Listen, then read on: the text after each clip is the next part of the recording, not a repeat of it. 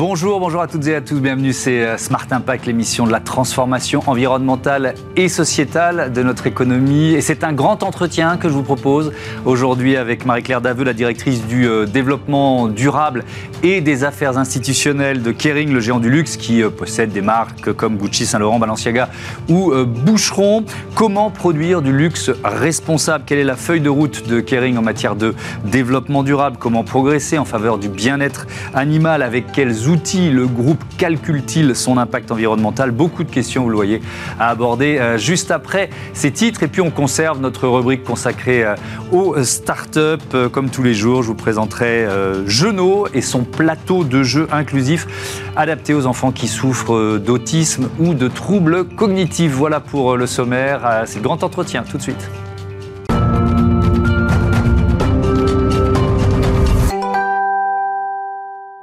Le grand entretien de ce Smart Impact avec euh, Marie-Claire Daveux. Bonjour. Bonjour. Bienvenue. Vous êtes euh, la directrice du développement durable et des affaires institutionnelles du groupe euh, Kering. Faut-il présenter Kering, groupe français, groupe de luxe, rayonnement mondial? Tiens, c'est combien de marques aujourd'hui et dans quel secteur? Alors, Kering, c'est déjà 47 000 collaborateurs à travers le monde. Mmh. ce sont des marques comme Gucci, Saint-Laurent, Balenciaga, Bottega Veneta, Alexander McQueen. J'en profite, je fais la pub, je cite tout le monde. Donc là, on est dans secteur euh, de du, luxe, mode, vêtements, accessoires, etc. Il y a de la joaillerie aussi. Et il y a de la, de la joaillerie avec euh, Boucheron, mmh. Pomelato italien et euh, Kéline, qui est une marque chinoise. Mmh. En, 2015, le, le, groupe de la famille Pinot, qui s'appelait PPR, a changé de nom pour devenir Kering, prendre soin. Est-ce que ça concernait déjà la planète en 2015 Alors, ça concernait non seulement la planète, mais ça concernait aussi, en fait, l'humain. Et ce qui est intéressant, si vous me laissez 30 secondes sur Kering. on, a, on a plus de 20 minutes, c'est le grand alors, Génial. Donc, euh, Kering, en fait, c'est Care qui veut dire la maison en breton, et c'est aussi les origines, bretonnes de la famille euh, Pinot. Et moi-même qui suis bretonne, j'en suis euh, ravie. Et le ING, c'est le mouvement, c'est l'international, mm. c'est l'avenir. Et c'est vrai que quand on le prononce, on a cette notion de prendre soin, faire attention. Et évidemment, dès cette époque-là, et même bien avant le changement de nom, tout ce qu'on met derrière, la RSE, le développement durable, sustainability, c'est au mm. cœur de la stratégie. Mais je vous pose cette question parce qu'en 2015, il n'y avait pas forcément beaucoup de groupe, peut-être encore moins dans le luxe, qui se posait la question de, de, prendre soin de la planète ou de faire twister en tout ou partie son modèle économique pour euh, avoir moins d'impact. Alors là-dessus, ça remonte même avant 2015, c'est-à-dire que quand François-Henri Pinault euh, a pris les rênes de ce qui s'appelait PPR, puis Kering, il était convaincu que ce que l'on met derrière les notions de développement durable et donc de planète et euh, aussi le côté euh, humain, c'était clé non seulement pour des raisons éthiques, mais aussi pour des raisons de, de business. Et il a toujours considéré que un groupe PPR puis Kering mmh. devait apporter sa pierre à l'édifice pour changer de paradigme et que en même temps il y aurait un impact positif pour le groupe. Et c'était très avant-gardiste puisque quand on parle euh, des années 2011, 2012, etc., où déjà il s'exprimait sur cette thématique-là, oui, on n'était pas nombreux. avec euh, dès 2015 le premier compte de résultats environnementaux. Alors c'est quoi? Ça, marche comment ça Si vous me laissez 30 secondes, mais ça va quand même être extrêmement synthétique de l'expliquer en 30 secondes.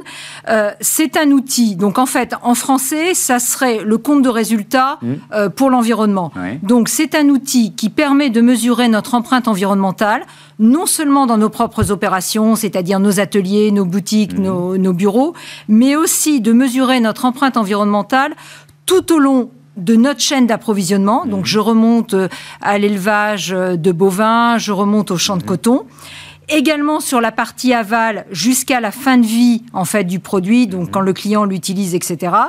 Et on lui donne une, euh, une valeur monétaire donc on parle en euros, ce qui permet aussi, et pardon, c'est un peu jargonneux, de voir quels sont non seulement euh, les impacts euh, directs, mais aussi indirects. C'est-à-dire que quand j'émets euh, des émissions de gaz à effet de mmh. serre, j'ai aussi un impact sur la biodiversité. quand j'émets des polluants locaux, j'ai un impact sur la santé humaine.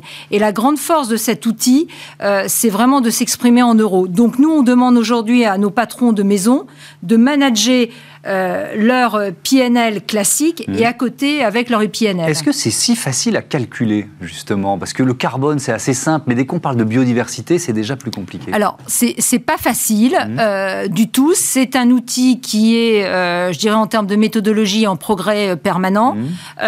c'est pour ça aussi qu'avant de publier ce premier compte de résultats groupe en 2015, nous avions démarré dès 2011 et on a travaillé aussi bien avec euh, des cabinets de consultants qu'avec des universités. Mmh. Donc, euh, on a travaillé avec le Cambridge Institute, euh, on a travaillé avec des universités allemandes quand on parle produits chimiques. Donc, on travaille aussi avec des experts du sujet. Et ce qui était très important pour nous aussi, vous voyez, quand vous donnez une valeur monétaire à la nature, à la biodiversité, c'est que ça soit aussi compris par nos parties prenantes, par les ONG, par les autres acteurs. Mmh. Et donc, à chaque phase du process, on inclut ces personnes-là. Vous parlez des parties prenantes. Est-ce que c'est plus facile d'embarquer aussi euh, ces fournisseurs, ces sous-traitants quand on parle en euros ou en dollars alors, moi, ce que je trouve formidable avec l'IPNL, au-delà du fait que, vous mm. voyez, de dire je consomme un litre d'eau dans une région aride ou dans une région qui pleut beaucoup, ça n'a pas le même impact environnemental. C'est surtout, c'est un peu comme l'anglais vous avez en fait un langage commun. Mm. Et on est un peu tous euh, formatés à avoir une approche en fait plus business, plus financière. Si je vous dis aujourd'hui, j'ai consommé euh, pour produire, euh, j'en sais rien, un mètre carré de cuir, c'est vraiment des chiffres au hasard, 100 litres d'eau, mm. personne ne comprend. Si en revanche je dis j'ai eu un impact sur l'environnement de 10 euros, de 100 euros, j'ai ce langage commun qui est très puissant. C'est aussi un outil qui permet de progresser? Vous, le, publiez chaque année Vous le publiez tous les euh, On le publie chaque, année. Et euh, quand on parle comment travailler avec les fournisseurs, c'est mmh. aussi très important d'avoir une base de départ. Euh, nous, on doit faire des efforts, mais on demande aussi des efforts à nos fournisseurs. Et si vous ne mesurez pas euh, ce que vous faites, c'est sympa, mais c'est c'est pas péjoratif ce que je veux dire, mais ça reste de la com. Si vous voulez objectiver, c'est important d'avoir de la mesure et de la mesure fiable. Euh, honnêtement, avec les fournisseurs, ça a été un gros travail pour eux, et donc il a fallu aussi faire preuve de pédagogie pour leur montrer que quand on demandait de la donnée euh, aux fournisseurs, ça mmh. allait être aussi utile pour eux. Vous en avez perdu en route? Non. Bah non, parce qu'on est, dans une vraie question. Quand on est un géant du, de, quel que soit le secteur et, qu'on donne d'une certaine façon des injonctions environnementales à ceux qui travaillent avec vous, on peut en perdre, on peut en perdre en chemin ou alors essayer de les accompagner, de euh, voilà, de prendre son temps. Mais c'est la question du rythme de la transition. Et on est, on est au cœur de, la transformation de notre économie. Donc pour un groupe comme le vôtre, ça se pose aussi. Oui, mais c'est ce que vous évoquiez, c'est-à-dire que euh, on ne fonctionne pas sous forme d'injonction. Mais nous sommes partis très tôt. D'accord hmm. Donc, euh, on, a, laissé le temps on a été dans une démarche hmm. partenariale et on n'a pas mis dans un contrat une clause donnez-moi telle et telle, euh, si vous voulez, quantité hmm. d'émissions de gaz à effet de serre du jour au lendemain, sachant en plus que, comme vous le savez, on mentionnait les marques, on est vraiment dans le secteur du luxe et beaucoup de nos fournisseurs sont des petites structures. C'est très artisanal. Donc, du jour au lendemain, on va pas leur demander de remplir des tableaux Excel avec plein plein de chiffres sans les accompagner. Et puis ensuite, ce qui est important, c'est que nous avons aussi développé des programmes avec eux pour que eux-mêmes puissent s'améliorer de façon opérationnelle. Mhm. Et vous dites, on est en pleine transformation euh, de l'économie avec cette transition. Ce qu'ils font est à la demande de Kering, mais c'est maintenant aussi utile par rapport à l'autre autre client. évidemment, ça leur sert pour d'autres clients. Euh, un engagement, il y en a plusieurs, mais un engagement de Kering sur la réduction des, des émissions de gaz à, effet de serre, euh, engagement à réduire de 40% ces émissions absolues de gaz à effet de serre d'ici 2035 par rapport à 2021. Vous en êtes où aujourd'hui? Sur l'ensemble des scopes. Sur l'ensemble des scopes. 2 et 3, hein, donc en, engageant toute la chaîne de valeur. Alors, où est-ce que nous en sommes aujourd'hui? C'est que ça, ça a été une décision euh, extrêmement importante de dire on a mis des programmes, on est le plus efficient possible. Mmh. On avait déjà atteint un objectif avec 4 ans d'avance de réduire de moins 40% en intensité, mais quand votre business euh, augmente, vous émettez de plus en plus. Donc d'où ce choix de l'absolu.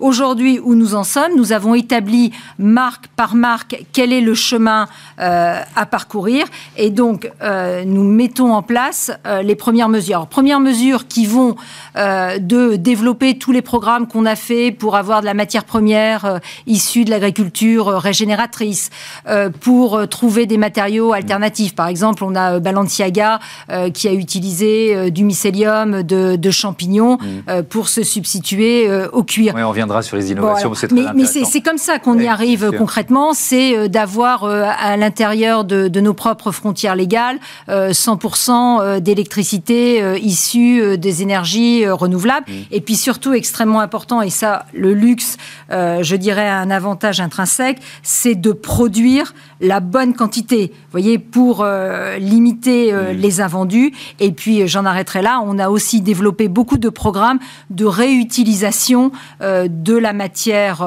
première. Et donc, il y a, c'est ça qui est aussi compliqué pour ceux qui mettent en œuvre, puisque moi, au corporate, quelque part, je suis leur sparring partner, mais je ne fais pas concrètement, mmh.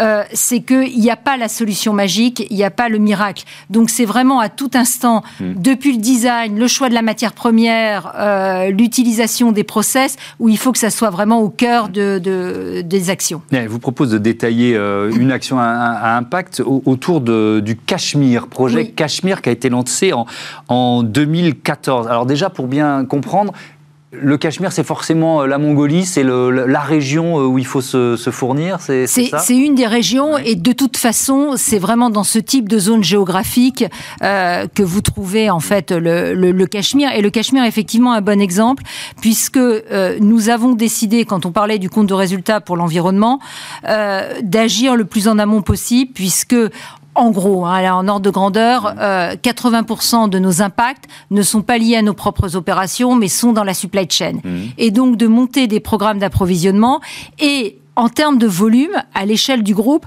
le cachemire n'est pas forcément la matière la plus significative. Mmh. En revanche, en termes d'impact euh, environnemental, euh, c'est une matière qui a euh, pas mal d'impact. Donc, on s'est dit, on travaille avec les éleveurs en Mongolie, donc mmh. avec une sorte de coopérative. Des éleveurs de chèvres, c'est ça? Ce sont exactement avec une ONG locale, parce que c'est pareil, mais c'est pas depuis Paris. Vous imaginez bien qu'on va manager et, et, suivre les programmes. Et puis vraiment de détailler en disant euh, combien d'animaux à l'hectare, euh, les fameuses bandes enherbées, mmh. et aussi ce qui est très important pour le groupe, c'est le bien-être animal, et donc aussi de mettre des critères. Et il y a tout un programme de formation au départ, et mmh. maintenant on, le met dans nos matières premières. Qu'est-ce qui se passait? Est-ce qu'on peut dire que le Cachemire était, alors pas seulement pour, pour vous, mais victime de son succès au niveau mondial, et que donc ça, ça obligeait ces régions à, à, finalement de moins en moins respecter l'environnement le, Alors moi je ne parlerai pas spécifiquement de ces régions je, parle globalement de la production euh, de toutes ces matières euh, premières, où il y a euh, une marge de progrès justement pour introduire des critères environnementaux mmh. qui sont plus exigeants.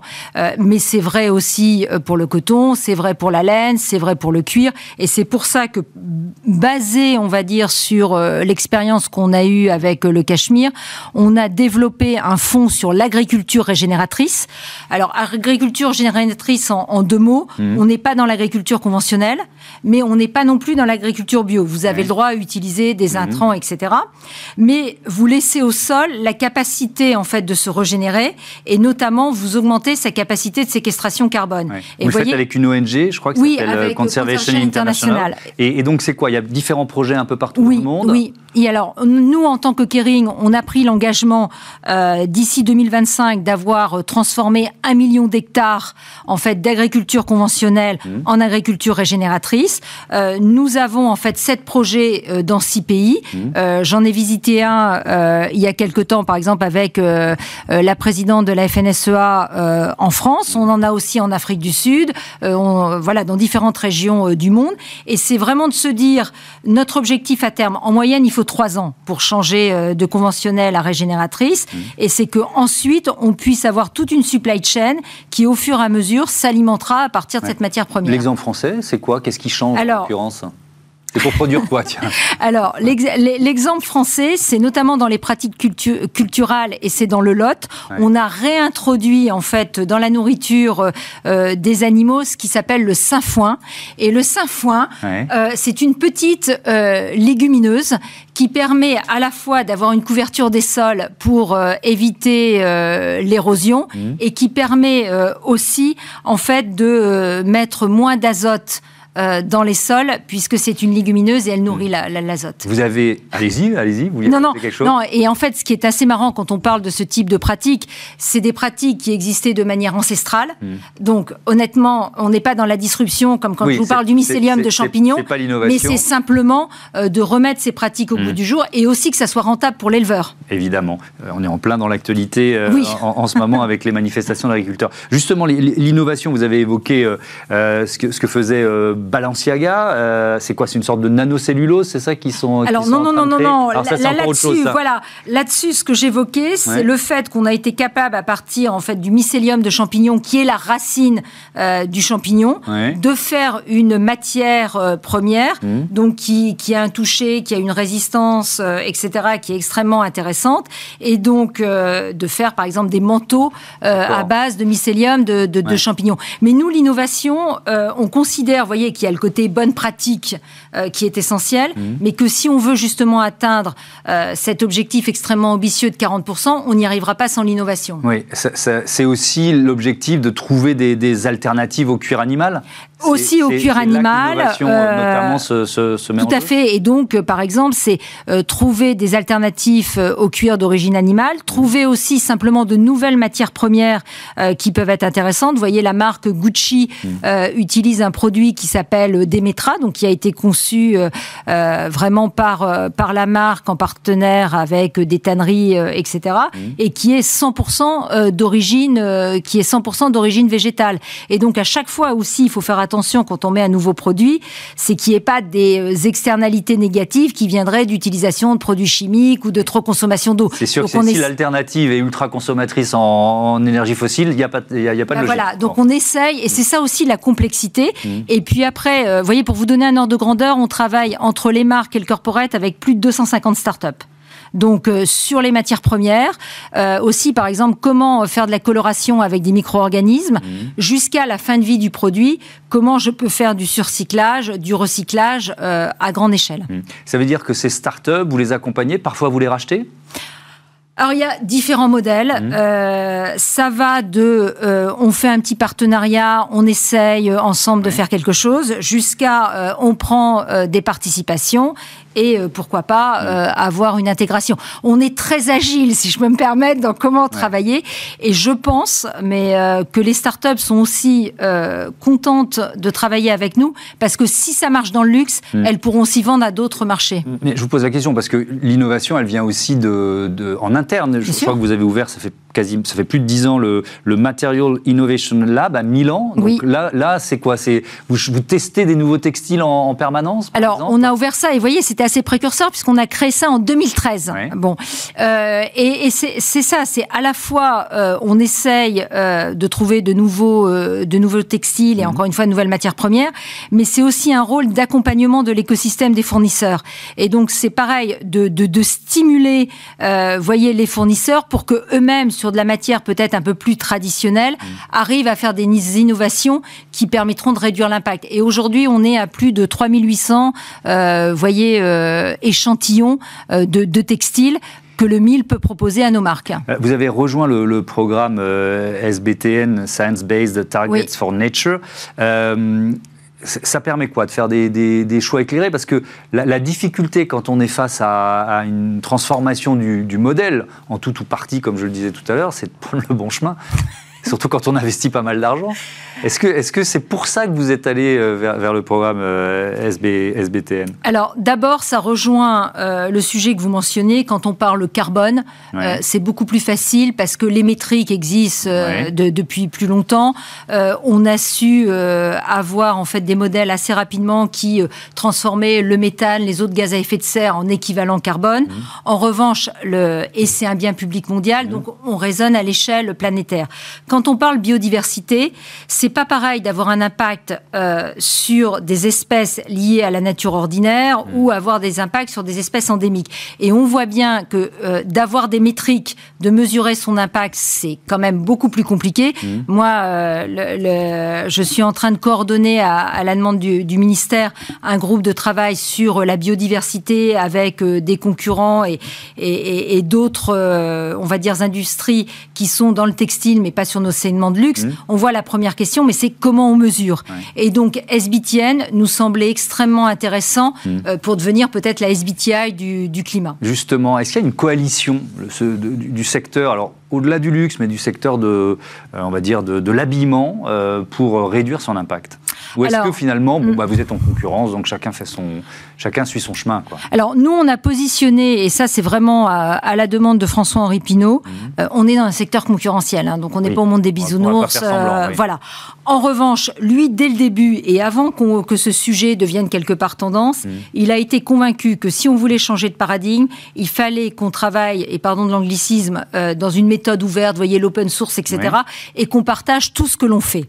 Première chose, et que deuxièmement, même quand on était un groupe Kering euh, et que nos volumes étaient significatifs, on n'était pas suffisamment grand pour changer tout seul l'ensemble de la supply chain, etc. Donc ça, c'est vraiment une conviction profonde qu'on a depuis des années. Et en 2019, à l'occasion du G7, quand la France présidait le, G7, le président Macron a confié en fait à François-Henri Pinault la création d'une coalition pour le secteur du textile, donc là, tout segment, toute catégorie euh, mm. confondue, et qui a donné naissance au Fashion Pact. Et donc aujourd'hui, on a le Fashion Pact, où vous avez aussi bien euh, Chanel, Kering, euh, vous avez en même temps le groupe Aditex, mm. vous avez Nike, vous avez Adidas, vraiment tous les segments sont représentés. Il y a des marques de fast fashion là-dedans? Oui, parce qu'encore une fois, euh, c'est vraiment le secteur textile euh, qui se mobilise ensemble pour avoir des actions concrètes.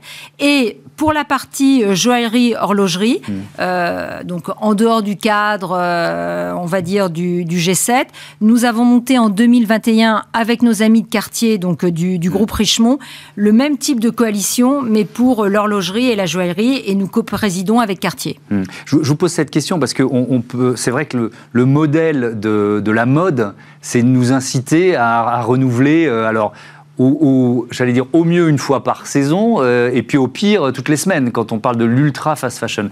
Euh, il y a là une contradiction presque philosophique quand on, quand on est dans un groupe comme Kering. Vous voyez ce que je veux dire? On, a, ces enjeux environnementaux, mais on continue d'inciter les, les, consommateurs à, changer parce qu'on veut suivre la mode. Mais pour moi, si vous voulez, quand on est chez le groupe Kering, mmh on produit des produits de luxe qui sont des produits de qualité et qui sont faits pour durer. Euh, quand vous demandiez comment on agit avec les startups, euh, on a cru très tôt euh, dans le groupe à la seconde main.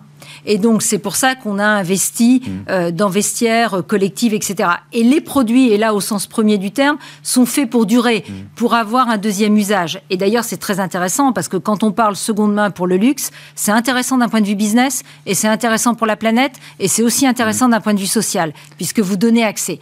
Après, et, je trouve ça très courageux de la part euh, d'un certain nombre de marques qui ont rejoint en fait le Fashion Pact, où pour eux le volume est essentiel mmh. et sont en train en fait d'avoir des actions euh, significatives pour transformer leur, business model. Et vous le mentionnez vous-même au début, c'est pas facile. Mmh. Euh, quelque part, quand je suis dans le luxe, je vais pas m'auto-flageller en disant tout est facile pour moi, loin s'en faut. Hein. je vous assure, le quotidien est, est pas si simple que ça. Mais je fais de la qualité euh, je suis sur des volumes restreints parce que le luxe, par essence, euh, n'est pas inclusif. Euh, et donc, c'est intéressant que vous ayez en fait des marques, des groupes qui puissent aussi partager leurs bonnes pratiques pour mmh. que d'autres puissent la mettre en, les mettre en œuvre. Merci beaucoup, Marie-Claire Daveux, et à, bientôt sur, Merci à vous. sur Bismart. On passe à notre rubrique consacrée aux startups, c'est Smart Ideas.